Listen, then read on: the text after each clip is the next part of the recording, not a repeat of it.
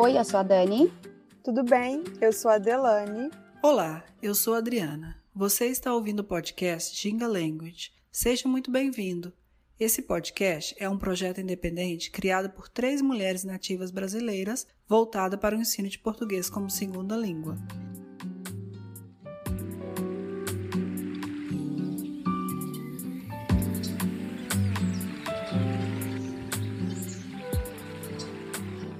No episódio de hoje, um brasileiro no Japão. E o convidado do dia é o Williams Cunha. Ele é brasileiro natural de Jacaraí, em São Paulo, e atualmente mora em Saitama, no Japão. Williams é formado em administração e atua como operador em fábrica de peças automotivas. Seja muito bem-vindo, Williams Cunha.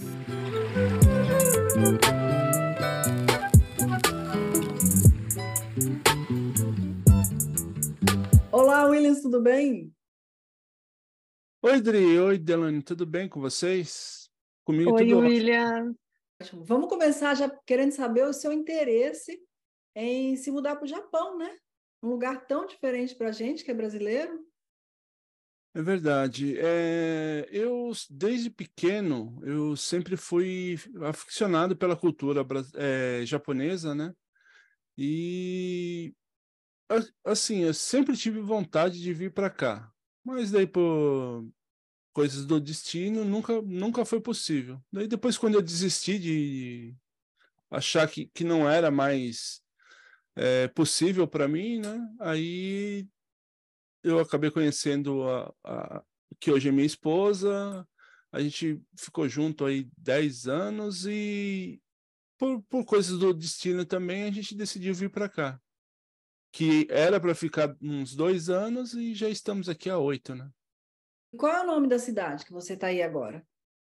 Eu moro na cidade de Iruma, que fica na província de Saitama. A uns 40 minutos de Tóquio, mais ou menos. E quanto tempo você já está aí? Aqui em Saitama, eu tô. A, gente está há cinco anos na cidade de Iruma, mas no Japão já estamos há, há oito, oito anos. Então já está bem acostumado, né, com a língua, com tudo? Hum, mais ou menos, viu? a gente está acostumado com o trabalho aqui, mas a língua é, é, é uma língua bem difícil, né? E para nós que, que viemos para trabalhar, aí é um pouco mais difícil porque o tempo é, ele passa aqui ele passa diferente. Então, assim, não vou mentir que dá para a gente estudar, mas uh, acho que falta um pouquinho de tempo né, nessa correria. A gente tem uma carga horária aí média, tá? Não são todas as pessoas, algumas fazem um pouquinho mais, outras um pouquinho menos, mas uma carga horária de 12, 14 horas de trabalho, né? Nossa. E qual que é o nível que você diria que você está no seu japonês? No japonês eu acho que eu tô em 10, 15%, mas na mímica eu já tô em 90%. A mímica sempre salva. Oh, isso daqui não tem alguém que não conheça, que você tá com fome, que você não entendeu, você fazendo a mímica aqui é, é uma linguagem universal, né? E como que você conseguiu visto, né? Que eu sei que, que muita gente quer saber para você trabalhar aí, você falou que já foi com, com o trabalho, né? E como que foi para você conseguir o visto para trabalhar aí?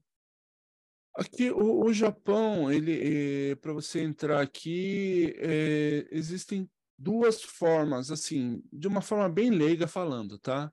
A primeira forma é você sendo descendente direto de japonês, até a terceira geração é mais tranquila. A quarta geração, que seria o Yonsei, Yonsei é, que seriam bisnetos de japonês, já está tendo um pouco mais de dificuldade.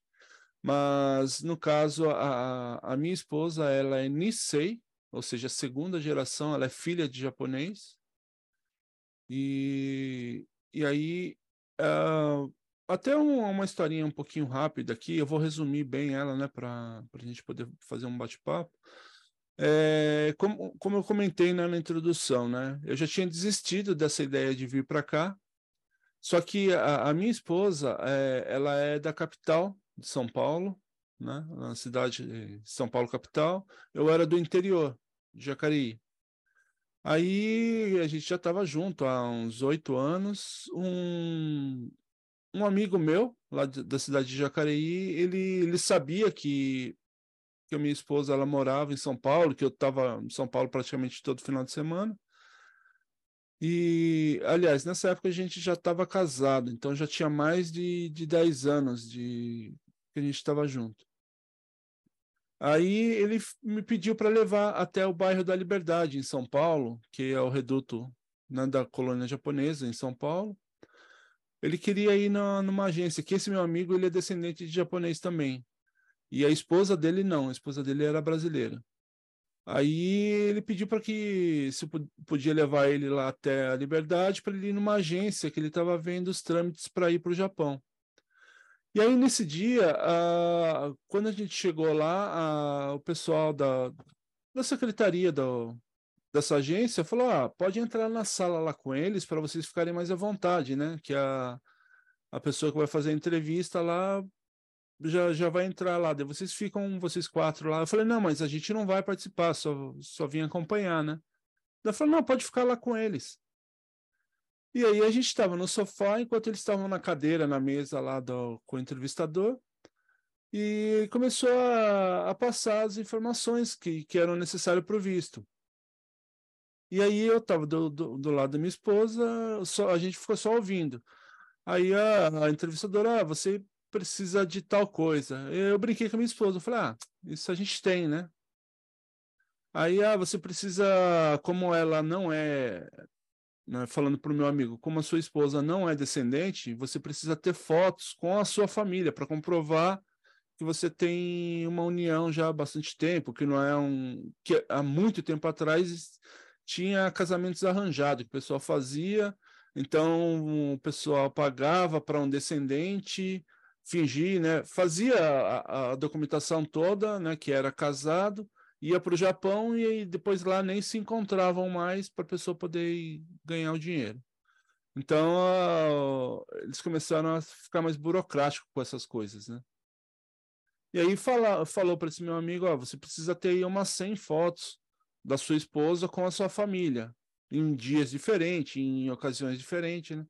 Aí eu falei, vixe, que com tanto de tempo que a gente já está casado, isso aí a gente também tem, né? Aí chegou na parte do, do, das vagas de trabalho. Que ela chegou e falou para esse meu amigo, ó, a gente tem essa vaga que você, cada, você e a sua esposa, cada um vai ganhar, convertendo para o real, uh, vão ganhar em média de 10 a 15 mil reais por pessoa. E aí, eu, nessa época, eu minha esposa, ela, a minha esposa ela é massoterapeuta, ela, ela faz massagem né, e a gente estava montando uma clínica para ela. Só que a gente estava com dinheiro bem apertado para a época, né? Era para uns cinco, seis meses né, de sobrevivência da agência, da agência, perdão, uma, de sobrevivência da clínica, né? Para ela começar a rodar. Aí eu, na hora que a, a entrevistadora falou para o meu amigo disso, né? falou, trabalho para você ganhar em média de 10 a 15 mil reais por mês. Aí eu olhei para minha esposa e a gente foi assim, igual aqueles filmes que a pessoa vai chegando perto, daqui a pouco a gente estava na mesa junto com, com eles também, né? E aí eu, só que daí a, quando a gente estava montando a clínica, a sala que a gente tinha alugado era de um prédio novo, então não tinha todas as documentações, porque o prédio tinha sido levantado na, na época, né? Estava sendo levantado, então estava demorado para sair a documentação. E aí eu falei com a minha esposa, né? Ah, a gente podia ir para lá, para o Japão, e ficar uns dois anos, pelo menos daí a gente faz um pé de meia um pouquinho melhor e a clínica tem um, uma vida mais saudável, né? Ela falou, ah, mas agora que a gente já montou a clínica, né, que a parte de instrumentos, mobiliário, já estava tudo pronto. E eu falei assim, ah, então vamos deixar na mão de Deus, né? Vamos tentar fazer aqui. Se sair o visto, a gente vai para lá. Se sair a, a licença da clínica, a gente vai para a clínica, né? O que sair primeiro a gente faz. E aí a gente acabou, o nosso visto acabou sendo muito rápido, né? Até me surpreendi porque todo mundo falava que era difícil de, de tirar o visto para não descendente, no meu caso, né? E o nosso saiu tudo de primeira, não, não foi negado, não, não, não foi feito recurso para refazer o pedido de visto, nada. Para vocês terem uma ideia, o, o visto, a gente aplicou o visto em maio, e no meio de junho, a, a moça da agência falou: Ó, vocês embarcam no final de junho. Meu Deus! Foi, foi essa loucura. Aí a gente começou a falar: e agora? Como que vamos fazer, né? Porque a gente foi lá, falou com o pessoal da, do prédio, eles falaram: não, não tem problema. Né? A gente que pede desculpa, que está atrasado, isso daqui. Uh, mas a sala, se vocês não quiserem, a gente consegue alugar fácil, não, não precisa nem pagar ó, as luvas, nada, né? que o principal porque o atraso foi da nossa parte. Então essa parte já foi resolvida. Daí a gente começou a vender os móveis, o, o meu carro eu vendi por praticamente metade do preço. A gente começou a se desfazer das coisas para poder, porque não tinha experiência, né? A, a, minha esposa já tinha ido com o irmão dela, ficou uns dois anos no Japão, mas há muito tempo atrás, antes da gente se conhecer, e era a primeira vez que eu estava tava indo para morar em um outro país, né? Então a gente ficou meio que perdido nas coisas e começou a vender tudo para ir. Né? E comentando dessa parte do visto, então a forma de você conseguir o visto é sendo descendente ou alguma empresa daqui do Japão, eh, ela, se você não for descendente, ela constar que o, a, a, sua mão de obra ela é muito necessária, a sua função né, é muito necessária, aí ela aplica a, a liberação de visto para você vir. Né? Ou estudando também, tem essa terceira forma, desculpa. E agora para você, né, é, que teve visto e foi para trabalhar, é preciso saber falar a língua para ir trabalhar no Japão? Como que funciona essa parte? Não necessariamente, tá? E isso acontece com, com, muitos brasileiros aqui. Muitos não sabem nem fazer a leitura do, do alfabeto japonês básico, né? Que o alfabeto ele é dividido em três categorias, que seria o hiragana, katakana e o kanji. O hiragana são palavras japonesas, uh, o katakana é usado para normalmente para palavras estrangeiras, e o kanji é, é a tortura de todo mundo, porque uma letra às vezes significa uma frase inteira. Para vocês terem uma ideia, são mais de 5 mil caracteres, e nem os japoneses mesmo, a grande maioria, nem eles mesmos sabem todos, né? E, e dependendo da junção desse, desse kanji, ele forma uma outra palavra, uma outra frase, alguma coisa assim. Então, para você vir para cá, é, não necessariamente. Lógico que se você souber, te dá uma, uma liberdade um pouquinho maior, né? Mas hoje, é, com inglês aqui, você se vira muito pouco, porque os japoneses, eles tentam te ajudar, mas se ele é, vê que você é um estrangeiro, eles tentam falar, mas é um inglês japonesado, então, é, às vezes é mais difícil você entender o, o, inglês que eles tentam falar do que você tentar o japonês. E, e hoje, né, com um Google, Google Tradutor, essas coisas, não tem mais barreira linguística nenhuma, em lugar nenhum praticamente. Exatamente. Com o Google Tradutor e as, os gestos e as mímicas, a gente consegue resolver mesmo. Para você ter uma Bom. ideia, na, na, na, empresa onde eu trabalho, é, sou eu e minha esposa de brasileiros, né? E a minha esposa ela deve falar uns 25, 30% de japonês, o meu está em 10, 15%. A, a empresa ela comprou aquele é um aparelhinho que faz a tradução, né? Eles compraram porque e, e usa e a gente usa também, né, para a maioria das coisas no, no tradutor mesmo do celular. Agora, falando nessa questão da língua né, e da cultura, o quanto é diferente com relação ao Brasil, eu gostaria de saber se vocês passaram, você passou por alguma gafe, alguma questão com relação à língua e à cultura. Ah, um brasileiro que vai morar fora do Brasil e falar que nunca passou por uma gafe, com certeza ele está mentindo, né? Então, é verdade. Eu, eu não sou diferente, né? E foram várias, né? Uma gafe que, que aconteceu comigo, é, não sei se vocês conhecem aquele doce de feijão, né? Que tem aqueles docinhos japoneses, né? Que ele é um doce de feijão. E o nome desse doce é anko. E chegando aqui no Japão, né, no, no Brasil, eu já estava acostumado em algumas festas da, da colônia japonesa, então sempre comia esse doce. Aí chegou aqui no Japão, eu já querendo aplicar o japonês que eu não sabia, né? falei para minha esposa, deixa eu, eu vou, eu vou pedir um doce desse daqui. Aí eu fui para a moça da, da vitrine e falei, né, que queria um doce de feijão. Então eu pedi para ela, né, um um ko onegashimasu. Ela olhou para minha cara com aquela cara assustada porque um ko é cocô. Meu Deus do céu. Ah, então, ao invés de pedir um doce de feijão, eu pedi um doce de cocô. Sempre tem alguma coisa assim mesmo. Sim. E uma outra, uma outra gafe que, passe, que eu passei, aí também brasileiro sofre muito com isso.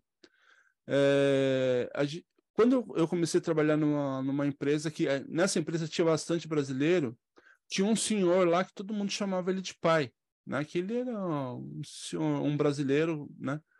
E meio que ele, entre aspas, adotou a gente, né? Então a gente não tinha carro, não tinha nada. Então ele levava a gente no mercado, né? Ele dava carona. A gente acabou criando uma amizade, então sempre chamava de pai, né? Aí uma vez tava, a gente estava no mercado e eu saí para olhar as coisas assim, que os mercados aqui tem alguns que são praticamente um shopping, né? E aí a gente estava e eu acabei me perdendo do pessoal.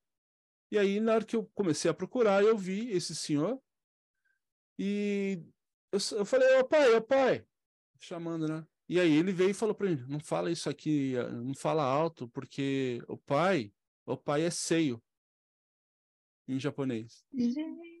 Então eu tinha um cara. Eu, eu sou pouco discreto, né? Porque eu sou, eu sou baixinho, eu tenho 1,90, quase 1,95 de altura, então sou baixinho pro padrão Passa japonês. despercebido. Aqui, né? Então imagina um cara de um, quase 1,95m no meio do corredor fazendo um escândalo, né? Gritando lá o pai, gritando peito, né? Pro, no meio do corredor do, do mercado. Gente, e aí falando sobre o povo japonês e até mesmo o Japão, como que você descreveria para gente? E também eu gostaria de saber o que eles sabem sobre o Brasil. Olha, uh, essa parte do, dos japoneses é um pouco polêmico, por quê? Porque é, é uma coisa, assim, pessoal. Muita gente fala que japonês é preconceituoso, que japonês é frio, né? Só que assim, depende. É, porque, primeiro, quando você vai para um outro país, não é o país que tem que se adequar ao seu jeito de ser. É você que tem que se adequar à cultura que ele, que ele, o país tem, né? Então o brasileiro acaba estranhando muito. E, e assim, dependendo da experiência que você tem, outras pessoas falam, ah, ele é puxa-saco de japonês, né? Ou... E assim, eu, nesses oito anos aqui, eu nunca tive problema nenhum nessa questão. Pelo contrário, né? Em todo lugar que eu fui, eu fui sempre bem recebido. Lógico, eles não são. Isso eles elogiam muito do brasileiro, que falam que o brasileiro é, é muito caloroso. Né? E o japonês realmente ele é mais na dele, mais frio nessa questão. Mas até o momento que você ganha a confiança dele. E quando você ganha confiança, é, você praticamente tem tudo, né? Então, é uma experiência, como eu falei, individual, e para mim sempre foi bem aberto, né? Então, você precisa. Isso em geral, você vai numa loja, alguma coisa, você precisa de algum auxílio, enquanto eles não realizam esse auxílio, eles não, não desistem de você, digamos assim. Né? Então, se você está procurando alguma coisa, eles ficam ali tentando te ajudar, né?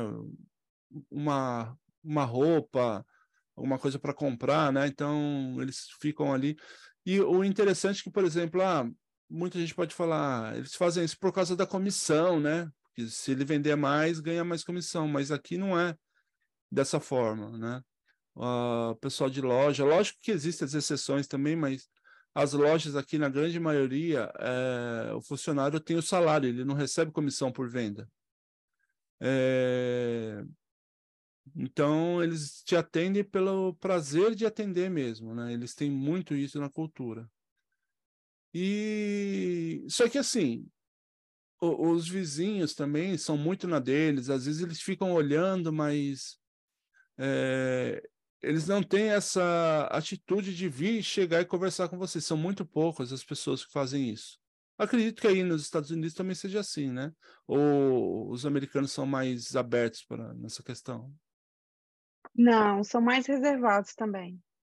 Realmente, quando se compara com o brasileiro, o brasileiro realmente é mais caloroso e pergunta, e ah, de onde você é e tudo mais.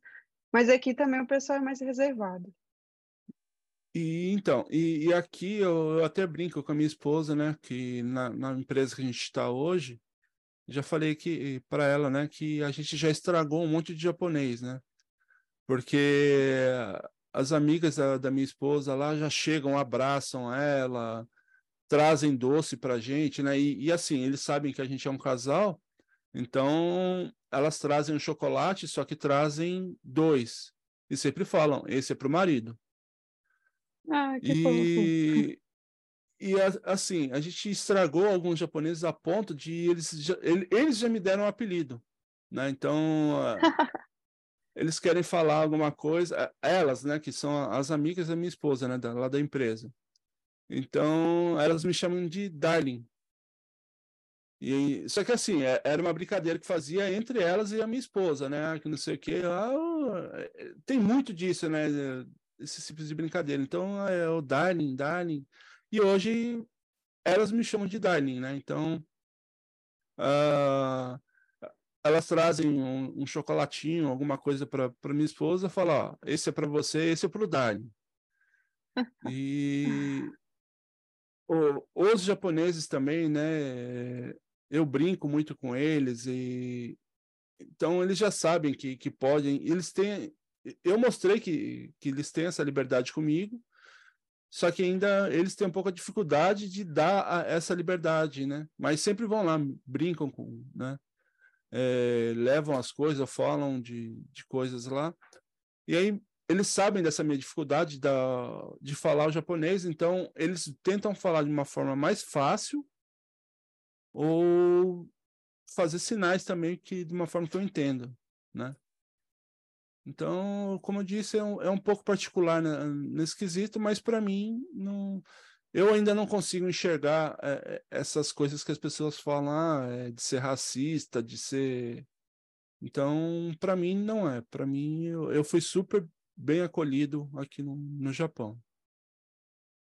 Ah, que bom. E falando nessas diferenças culturais que você já levantou aí para gente, é, você poderia nos contar qual foi o choque cultural que você teve quando chegou no, no Japão? E uma dica também do que nunca fazer por aí. Olha, a, a principal choque que eu tomei foi é, que, assim, quando você está no Brasil, você vê algumas coisas e fala, ah, isso é só para aparecer na TV, né? Por exemplo, a questão da, da educação, a questão da limpeza das coisas, né? E igual eu ouvi várias pessoas falando né, que na, na Copa de 2014 que os jogos do, da seleção japonesa acabava o jogo, o, o pessoal ia lá limpar o estádio, né? E realmente aqui são assim, tem os jogos de beisebol, tem jogos de futebol.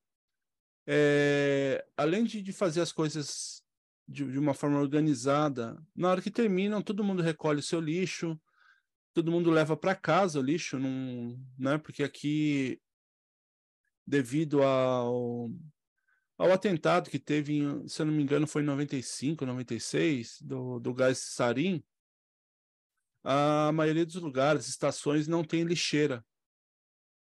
Então você leva o lixo para casa ou no, numa loja de conveniência, alguma coisa, mas a grande maioria leva o lixo para casa. Uh, as crianças aqui vão atravessar a rua. É até bonito de ver, porque aqui a, a criança, no prezinho, ela já vai sozinha para a escola. Então, desde pequeno, eles são ensinados a ter a responsabilidade e a independência. Então, na hora que eles vão atravessar a rua, uh, sempre tem o que é o mais o mais velho da, da turma, assim, digamos, né, que eles são divididos em, em turmas para irem para a escola. O mais velho vai na frente, em alguns casos eles vão com uma bandeirinha para chegar no meio da rua, apontar a bandeirinha para os carros pararem, porque vai o estudante vai atravessar na faixa de pedestre e as crianças elas levantam a mãozinha para falar que está atravessando a rua, né? Tipo, ó, oh, eu quero atravessar, estou atravessando a rua. E aí você vê em vários casos, né? Então isso aí foi um choque para mim, porque aqui é, é, quase que impossível você ver alguém atravessando fora da faixa. É, pode ser um horário que não esteja passando carro nenhum, mas o sinal está fechado ninguém atravessa, espera o sinal ficar aberto para atravessar. Então, isso daí foi um dos maiores choques que eu tive, né? Que eles não fazem a. Ah, não vou atravessar a rua porque tem alguém olhando, né? Não, é, é, é o senso de. O certo é fazer dessa forma, então vou fazer, e desde pequeno. E também a, o padrão, o padrão não, perdão, o, o senso de organização que eles têm, que aqui a, a, empresa, as empresas, a grande maioria não, não tem faxineiro. São os próprios funcionários que limpam a empresa. E você fala, ah, deve ser tudo bagunçado, né? Não, é tudo. A, a empresa que eu trabalho, por exemplo, é tudo limpinho. E é tudo. Tem, para falar que não tem faxineiro, tem duas mulheres que fazem a, a limpeza dos banheiros mas a, a, empresa em si é tudo feito pelos próprios funcionários. E na escola também é dessa forma. Eles fazem a limpeza da escola, a, a maioria dos alunos, eles, os próprios alunos fazem as próprias refeições, são servidas para as outras salas. Então eles vão intercalando e é, é dessa forma, né? Que, coisa que eu acho que para um brasileiro seria inadmissível, né? Ah, eu não vou limpar a escola, tem, tem, eu não sou faxineiro, tem faxineiro, é pago para fazer isso, né?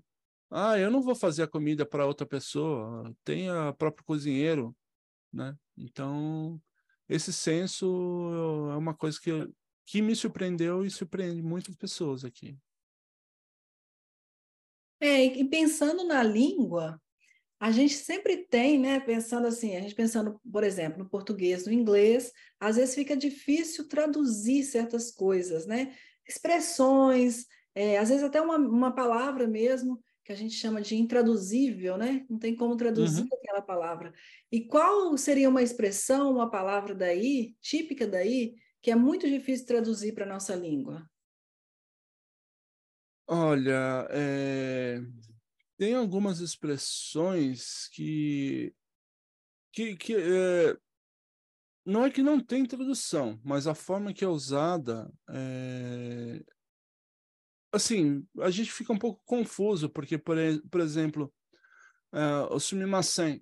Sumimasen seria uma forma de você pedir licença para passar, só que eles usam o sumimasen, por exemplo, para pedir uma. Sabe assim, por exemplo, quando você fala, ah, desculpa, eu preciso que você faça essa coisa. Então, ao invés de pedir desculpa, eles usam o sumimasen que o, o desculpa é, é gomenasai, né? Mas esse aí, desculpa, digamos que um grau mais pesado, né? De alguma coisa que, que você fez acabou machucando uma pessoa, alguma coisa. O sumimasen seria a, a licença ou própria desculpa. Então, às vezes a pessoa ela tá mexendo no celular, tá no caminho e aí na hora que ela se toca, ah, sumiu sem, né? Ah, desculpa, né? Tô te atrapalhando aqui. E, e, tem muitas expressões que os brasileiros já acabam colocando no, no próprio vocabulário, né?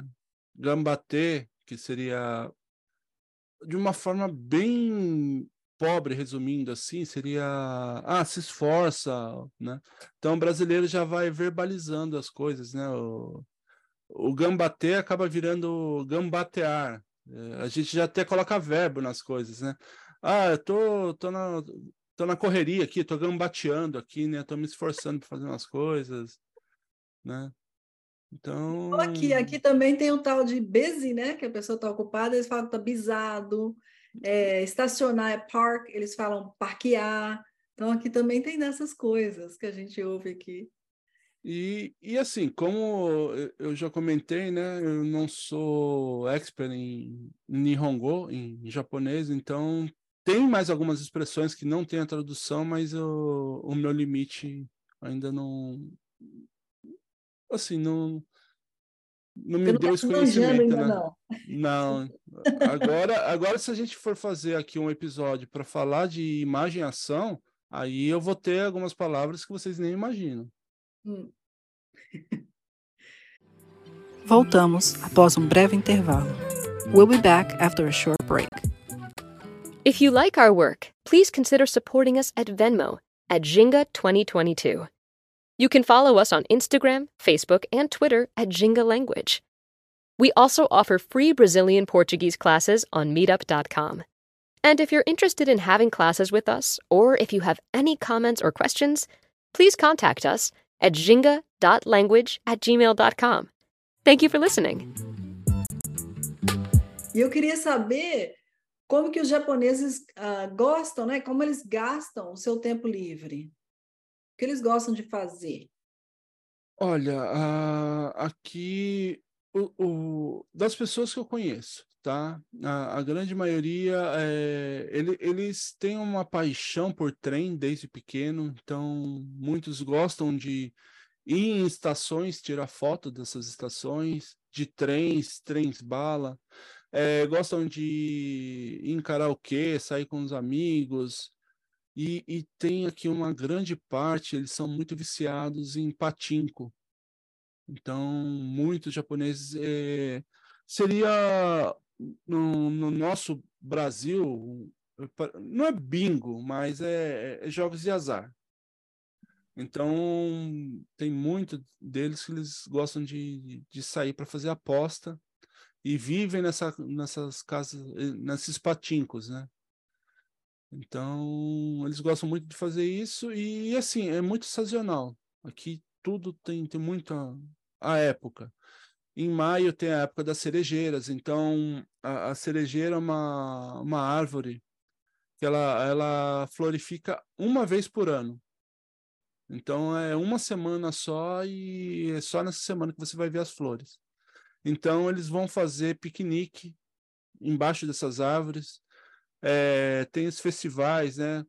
Aqui no Japão, ao contrário do que todo mundo pensa, aqui tem muito, muito feriado, mas a, a grande maioria a gente trabalha, né? Nesses feriados. Uh, mas existem três grandes feriados no ano aqui, que é o feriado de, de início de ano, né? Normalmente começa ali no dia 28, 29 de dezembro, vai até o dia 5, 6 de janeiro. Tem o feriado de maio, que é o Golden Week, que também normalmente é de uma semana a dez dias esse feriado.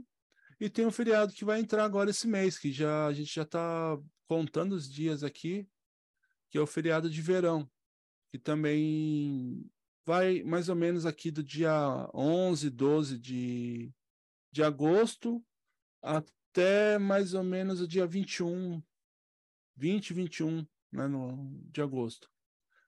É sempre na, na semana do dia 15 a, que eles acabam juntando alguns feriados e, e fazem um, um juntado tudo ali. Eles juntam todos esses feriados e fazem um feriadão. E também eles gostam muito de, de ir em templos, né? Por aqui. E, e loja de departamento, shopping, essas coisas. Aqui eles vão bastante também. E quando você fala assim que você é brasileiro, né? É, qual que é a impressão que eles têm do Brasil? Qual que é a exposição? Você falou de música aí, karaokê, né? Eles conhecem nossa música? O que, que eles conhecem do Brasil? Ah, é, primeiro, agora, na atualidade, é o, é o Neymar, né? Eles perguntam, você fala do Brasil, ah, Neymar, não sei o que tal. É, Buenos Aires, né? Então, a, a, capital do Brasil é Buenos Aires para eles, né? Aí também? também? E, e, e, também uma coisa que eles gostam muito é churrasco, né? Eles estão aprendendo a conhecer o nosso churrasco, que aqui tem bastante brasileiros que têm o, o comércio, então tem churrascaria, essas coisas. E, e o, o, uma coisa que é interessante também vai entrar no, numa polêmica aí para muitos brasileiros tem essa esse mito de, de que eles tocam é, música brasileira quando tem algum brasileiro no para avisar os funcionários que tem o brasileiro no estabelecimento. Mas para mim é uma grande bobagem isso aí porque algumas pessoas já me falaram que eles são muito é, admiradores da, da MPB da música popular brasileira então, bossa nova, essas coisas eles tocam. E, e é muito comum aqui você tá numa loja de departamento, num, em algum lugar que eles tocam, né? Você ouve lá Elis Regina, é, é, esses dias eu estava no McDonald's e não é muito comum tocar música, tá? É, as músicas aqui, por causa da questão de direitos autorais, eles tocam parecido em MIDI, né? Que é só aquela batidinha eletrônica, né? Então eles tocam muito essas músicas em MIDI. Mas em alguns casos eles tocam, a, às vezes a, a loja tem uh, a sua rádio própria, digamos assim, onde elas pagam os direitos autorais. E eu estava no McDonald's e estava tocando Melim, Uau! Super atual, e, né? Melim, e eu estava numa loja de departamento esses dias, estava tocando Djavan. Então, assim, eles são muito admiradores da, da música popular brasileira e dessas coisas que eu falei, né? Então, é, eu tenho apresentado bastante churrascaria brasileira aqui para alguns japoneses, então eles adoram e e é, é isso, um pouco das coisas que. E eles sempre me perguntam, né? Se é muito calor no Brasil, se é muito frio, se neva no Brasil. Então, e eu acho que isso é, é, é uma coisa que acontece nos países mais desenvolvidos, né? Eles não têm esse interesse que nós, por exemplo, nós brasileiros, a gente tem, a gente sabe as, as capitais do, dos países para onde a gente vai, sabe a, a parte da cultura. Então, para eles, eles não têm o, o costume de, de, de, pesquisar, né? Então, muita gente fala, ah, eles meio que subestimam ou... Não, mas não é. Você vai pesquisar por aquilo que você tem o interesse, né? Quando eles têm o interesse, eles começam a pesquisar palavras, né? Então, vou bater mais uma vez nessa questão que a gente está estragando os japoneses lá. Uh, eles vêm me perguntar né, algumas frases. Né, como, ah, como que fala, né? Eles falam, né, atsui, que é calor, né? Ah, como que é atsui em português? A gente fala, então eles ficam, ah, tá, tá muito calor, não sei o quê, é, bom dia, obrigado. Então, quando você começa a mostrar um pouco da sua cultura, eles começam a se interessar um pouquinho mais. Mas eu acho que por livre espontânea vontade, né, eles acabam não, não tendo muito interesse em pesquisar sobre outros países, né? Que não sejam os Estados Unidos, é, é, esses que são países de primeiro mundo também. E você falou de clima. Para quem, um brasileiro que está pensando em se mudar para o Japão, aquele brasileiro que está acostumado com o verão, com o calor, com aquele clima quente do Brasil. Como que é o clima aí para o brasileiro que chega? Olha, o, o, clima aqui no Japão ele é bem definido, diferente do, do Brasil, né, que são as quatro estações do mesmo dia. Né? Ah, aqui o, o, o verão ele judia, é, é, é calor. Para vocês terem uma, um, uma ideia, agora são 9h45 da manhã, é, 32 graus com sensação térmica de 39. E no frio, dependendo, no frio, dependendo da, da região que você mora, você chega a pegar menos 10, menos 12. A região onde eu moro não neva muito, né? E o frio fica entre menos 5, 0 grau, e o calor, o calor ele fica aí entre 35, 37, que aqui a, a pior parte, como o Japão ele é praticamente uh, é uma ilha, né? São várias ilhas. Então o, o, calor aqui é aquele calor de litoral, né? Que é aquele negócio meio melado que te abraça, sabe? Que não te deixa esquecer que tá calor, né? E então é, e no outono é, também a temperatura ela é bem definida, é, é fresquinho, todas as, as, folhas ficam marronzinhas, as árvores ficam sem folhas, então aqui as estações são bem definidas. Em relação à alimentação, a, gente aqui, quando vai falar com nossos alunos sobre alimentação no Brasil, a gente fala o tanto que é importante o café da manhã para a gente, o almoço, a janta já é mais ou menos, ali não é todo mundo que janta e também não é tão importante, geralmente a gente come um sanduíche, uma coisa mais leve, né? Em relação à alimentação aí, qual é a refeição mais importante para eles? Você já mudou seu hábito, né, é, é, de alimentação? Você já come o, o, prato típico deles no seu dia a dia? Como que é essa alimentação aí? Olha, a, a principal alimentação deles aqui é o café da manhã. Então, normalmente eles tomam um café bem reforçado. Né? Em alguns casos, é, é, é um almoço, é um mini almoço mesmo, com arroz, com misoshiro, uma proteína, né? um peixe, alguma coisa.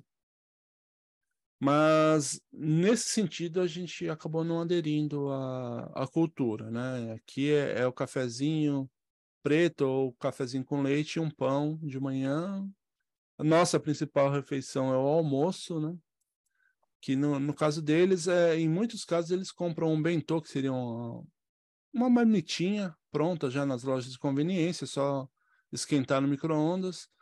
É, ou eu, eu, eu ainda não, não compreendo, né, que é, tem algumas pessoas que só, só passam o dia à base de um, um onigiri e um pãozinho.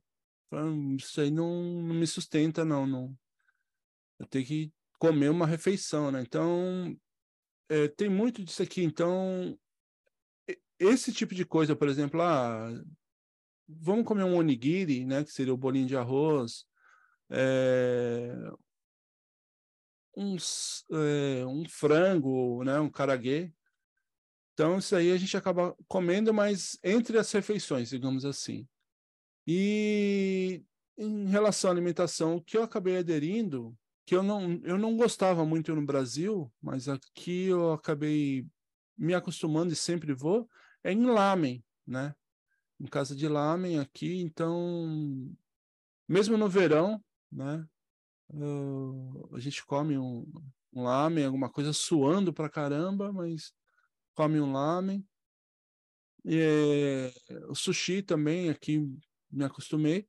Mas para quem pensa que o Japão é só peixe cru, sushi, sashimi, não. Hoje você, você quer comer uma. Lógico que também não são em todas as cidades, não são em todos os lugares, mas a grande maioria é, você quer comer uma, uma massa, você consegue uma pasta, né?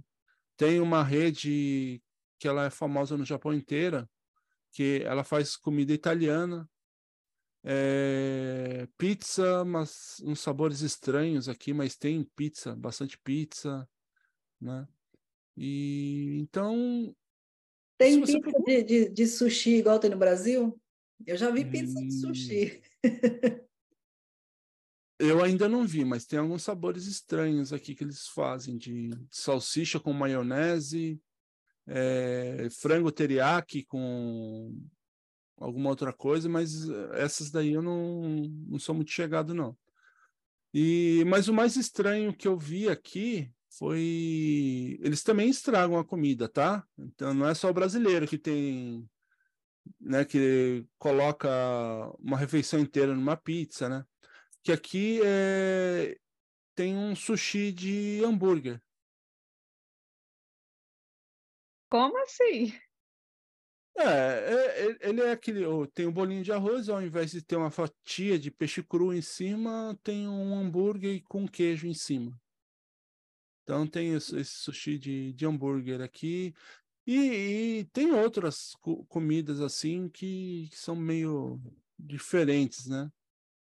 Eles também têm esse costume, mas não. Eles, assim, lógico que eu estou brincando, questão de estragar a comida, mas é, é nesse sentido que nem o, o americano tem o, o, seu alimento nacional, que é o hot dog, que é o pão, a salsicha. O brasileiro já coloca tudo e mais um pouco e começa a prensar para caber mais coisa.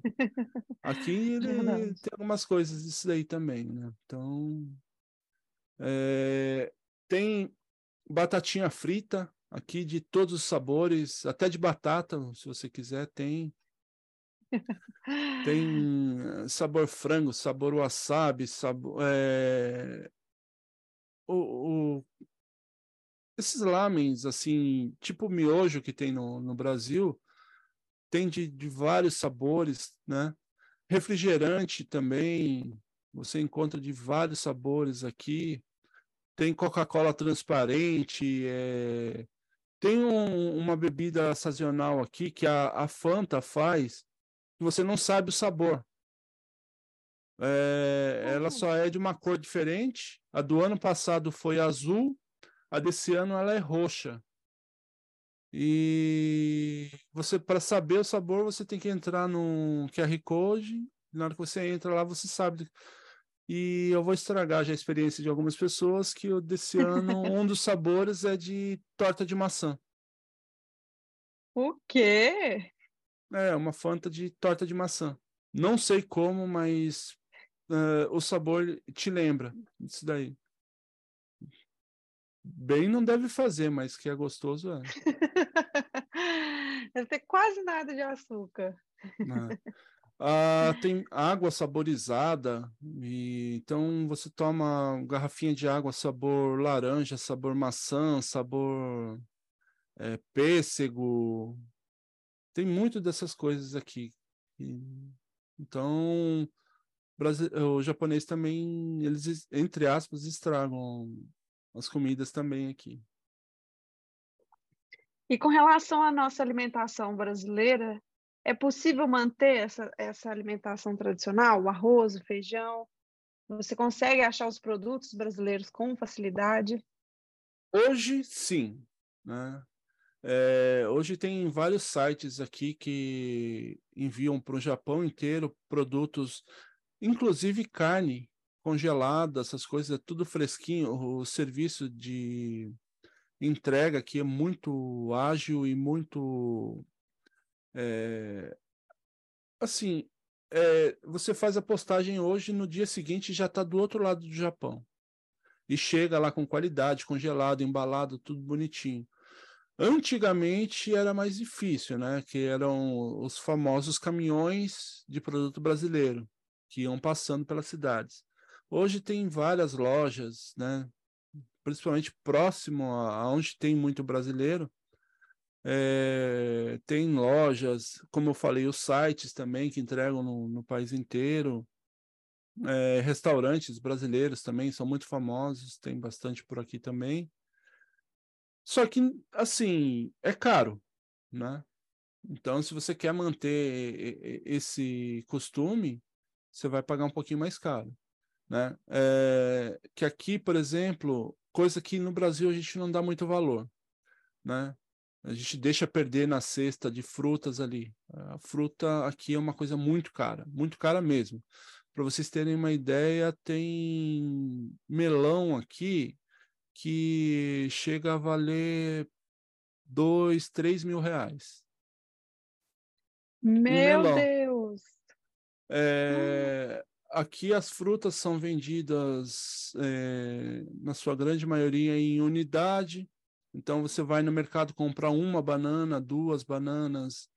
A maçã é, ela, ela chega a custar, eu não sei como que está no Brasil agora, né, em relação a preço de, de fruta, essas coisas, mas a quatro, cinco maçãs você chega a pagar equivalente a 65, 70 reais. Gente! Então, fruta aqui é uma coisa que, que a, a, na sua grande maioria são importados, né? Do, eles importam do Brasil, Austrália, Vietnã, né? Então, a, a terra aqui ela, é, ela tem algum, alguns minérios, algumas coisas que acabam não propiciando que a fruta se desenvolva ou seja igual. Aqueles mamão formosa que tem no, no Brasil, aqui é inadmissível, Vale né? Assim, ouro.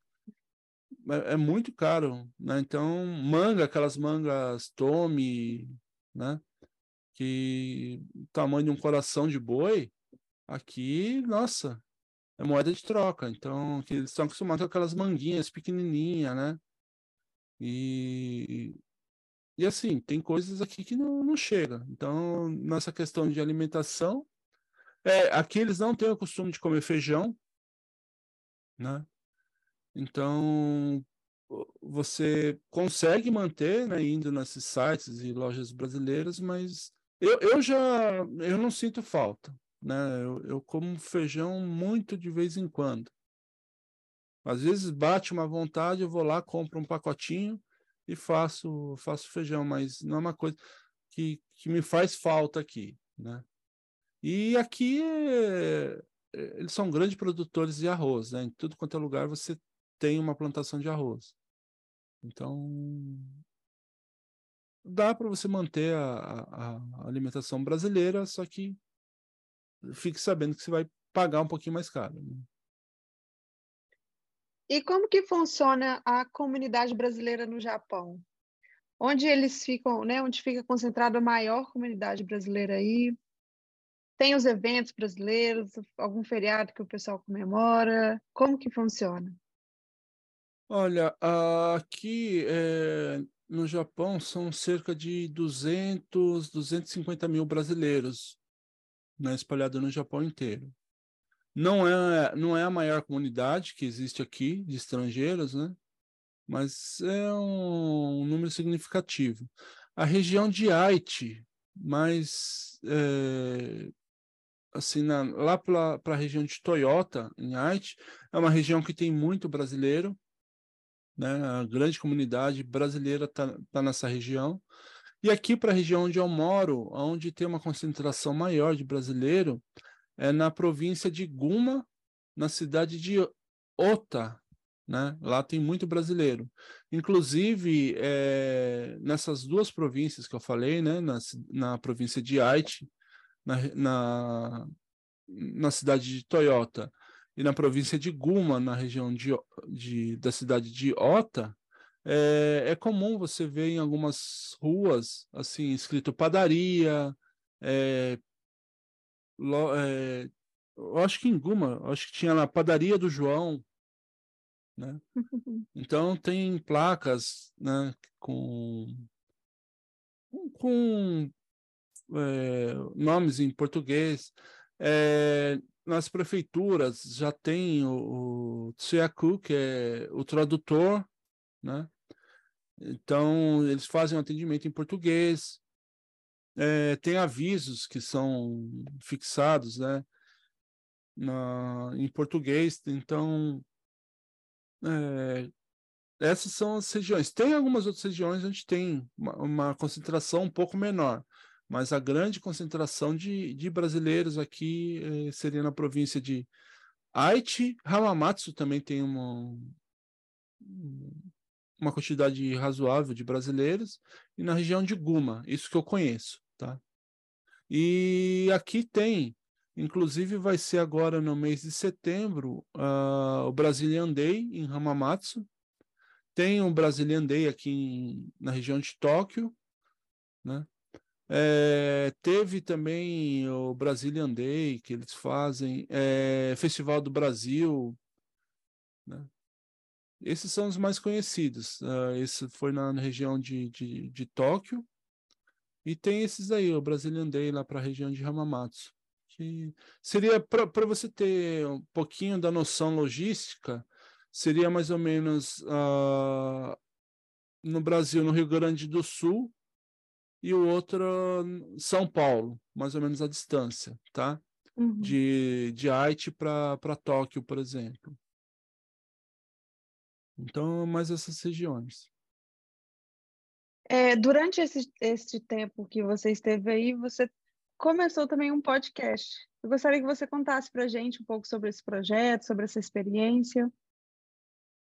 Uh, aqui eu, eu, eu comecei o, o, meu podcast, né, o Press Startcast, é, onde a gente fala com brasileiros espalhados pelo mundo. Né? A gente tenta trazer o ponto de vista desses brasileiros, lógico, com um pouco de humor, né? Aquela quinta série que quinta série B que não pode deixar morrer, né? É, a gente leva, assim, por exemplo, igual vocês comentaram, né? Ah, e a, a refeição, como que é? Então a gente acaba pegando alguns temas e criando esse podcast, eu acabei criando uma network legal aí com brasileiros espalhados pelo mundo. Então, a gente fala com alguém lá da Espanha, alguém da Estônia, da Islândia, da China, e, e, aí a gente vai trazendo esses assuntos e, e, e, vendo essas diferenças.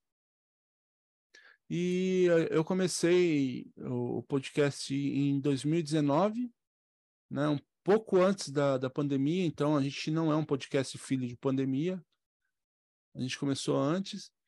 Uh, e estamos aí já, indo para o quarto ano de podcast.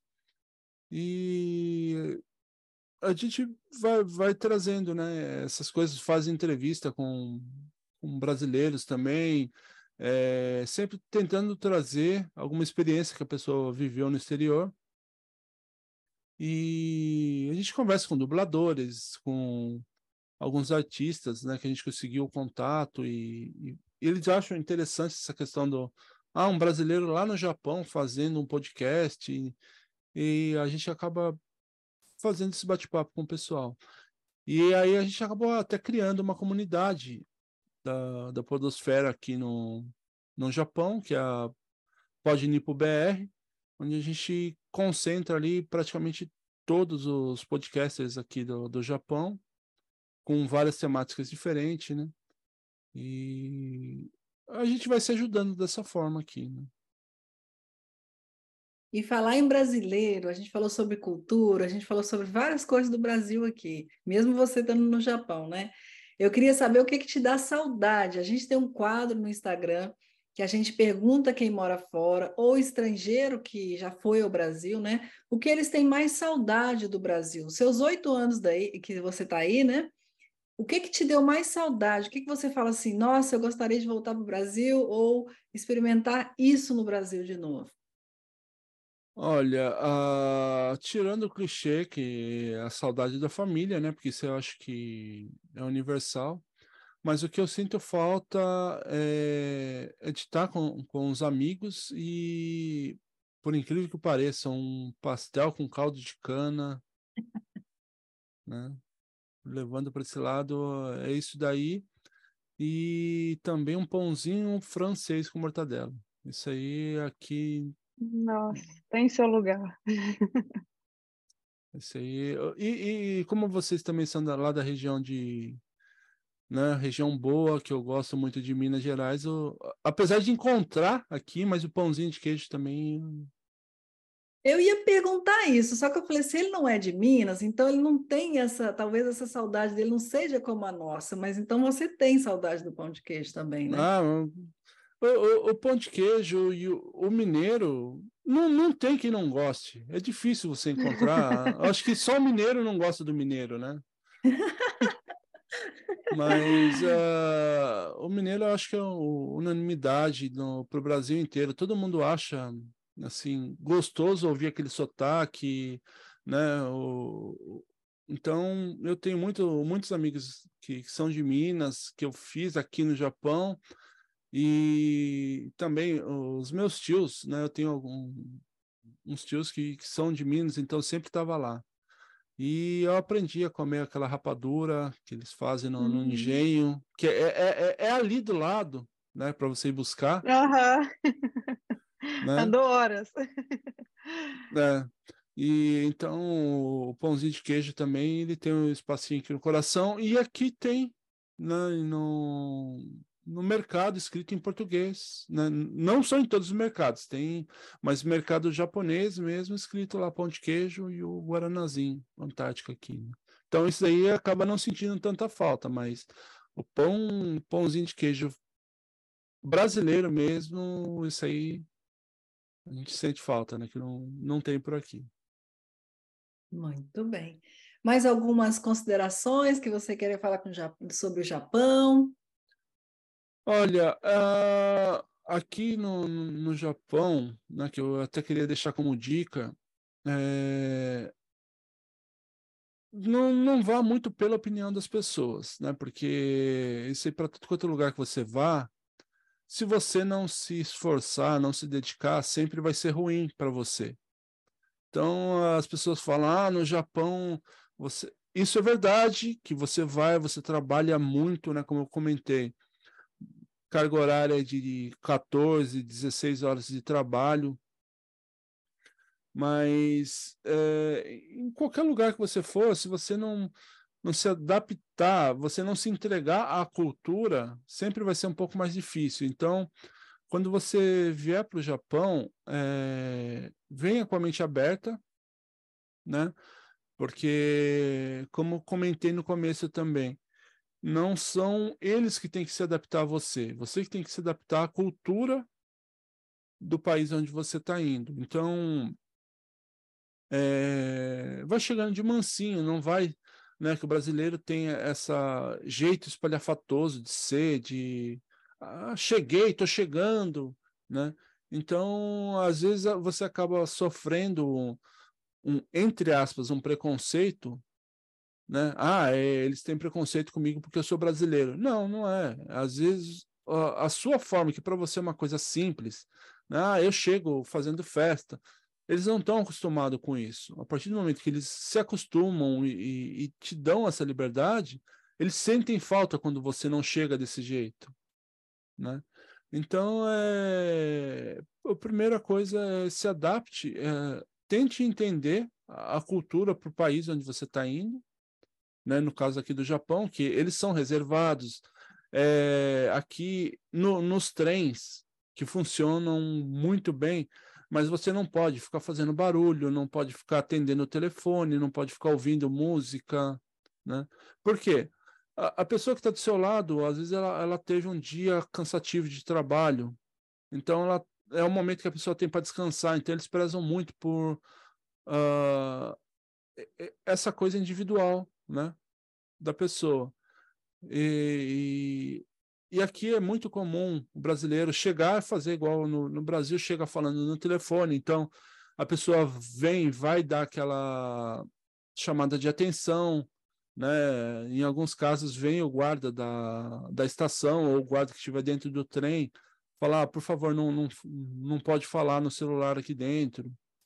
Então é você se adaptar à cultura do país onde você está indo. Muito bem. Então, a gente queria agradecer o Williams, porque a gente sabe que ele veio de uma jornada de trabalho, né, para falar com a gente logo em seguida. Para a gente aqui à noite, mas para ele é de manhã, né? Então, muito obrigada pelo seu tempo, né, esse tempo precioso que você tem aí, e que vai ajudar muitos dos nossos ouvintes a entender um pouco mais dessa visão, né, do Japão que você trouxe para a gente. Então, a gente só tem a agradecer. Muito obrigada, viu, Williams? Muito obrigada, Williams, você, por gravar esse podcast com a gente, igual a Adri falou. É, assim, eu fiquei surpresa com muita coisa que você disse, a gente não faz ideia mesmo, né? Então, alguém que está vivendo, que mora, que tem convive há muitos anos no Japão, trazer essas informações para a gente é super válido. Então, agradeço a sua participação. Eu que agradeço pelo convite aqui e para as pessoas que estão ouvindo aqui, se cair de paraquedas, né, é, ouça a maratona aqui todos os episódios do Ginga que eu, eu não conhecia até quando vocês entraram em contato comigo, mas eu maratonei, né, ouvindo todos os episódios, encontrei alguns conterrâneos, né, acho que foi do segundo episódio que, não, segundo não, foi um episódio que teve um rapaz que ele era vegano, ele era da cidade, da minha cidade de Jacareí, né? E alguns outros Davi. casos também que e assim, maratone, ouçam todos os episódios aqui que as meninas fazem um trabalho de excelência aqui. E virei fã e tá aqui nos meus favoritos aqui para ouvir todos os episódios. Eu fico já tô ficando angustiado quando não saem episódios do Ginga. Muito obrigado aqui. Obrigada. Espero ter né, colaborado aqui, falando um pouquinho da minha história, né? E, e a gente vai vendo lá os casos aqui da, das pessoas que são coisas interessantes e, e a pressão para mim aumentou. Eu falei, poxa, mas eu não estou não, não fazendo nada de relevante, nada de. Né, que estou mudando o mundo aqui, igual algumas pessoas fazem. Né? Eu digo disso de mudar o mundo porque alguns casos que passaram por aqui está é, ensinando português ou está ensinando inglês ou alguma outra língua para uma outra pessoa. Eu simplesmente sou um trabalhador que estou aqui no, do outro lado do mundo trabalhando na jornada de 14, 15 horas e fiquei muito surpreso do, pelo convite e muito lisonjeado e agradecido por. Né? Espero ter correspondido aqui e alguns minutos, alguma, não sei quanto tempo de gravação a gente já está, mas espero que tenha sido interessante para quem está ouvindo. Foi sim, a gente dá a mesma dica, né? Vamos todo mundo é, contribuir também e escutar o Press Start Cast. Aqui seria Press Start Cast, só para o americano entender. Uh, vamos escutar sim e, e, privilegiar o seu trabalho também, tá bom? E, e eu já deixo o convite aqui. E eu já deixo aqui o convite para vocês, né, para a gente participar, vocês fazerem um episódio com a gente, contando um pouco da história de vocês. E para o ouvinte, eu já peço desculpa se forem ouvir o Press Start, porque a gente fala muita bobeira lá. Porque, como eu falei, né, é, é, é uma quinta série que a gente tem dentro da gente para o estrangeiro. É, essa quinta série que é, é aquele momento mais entre amigos, mais né, que tem aquelas brincadeiras que só você como amigo, né, conhece ou entende. E então é, é um jeito da gente matar um pouco a saudade do, do Brasil. Então, Verdade. vocês estão aí já, o convite já está mais do que feito para vocês. Quando vocês quiserem aparecer no Prestadcast, a gente vai ter a, a honra de ouvir um pouco a história de vocês. Obrigada. vai ser ótimo. Vamos participar sim. É, com certeza. Muito bem. Então tá. tá. Bom descanso para você também, né? Já está na sua hora de descansar. Apesar de estar tá um sol aqui de 33 graus, eu vou tentar descansar um pouco ainda, né? A minha esposa já não aguentou, ela já, ela já pagou, né? E eu vou não, lá descansar um pouquinho também. É. O ar-condicionado chora aqui de, Imagina. Obrigada. Mas obrigadão mesmo. Tchau, tchau para todos. Tchau, tchau.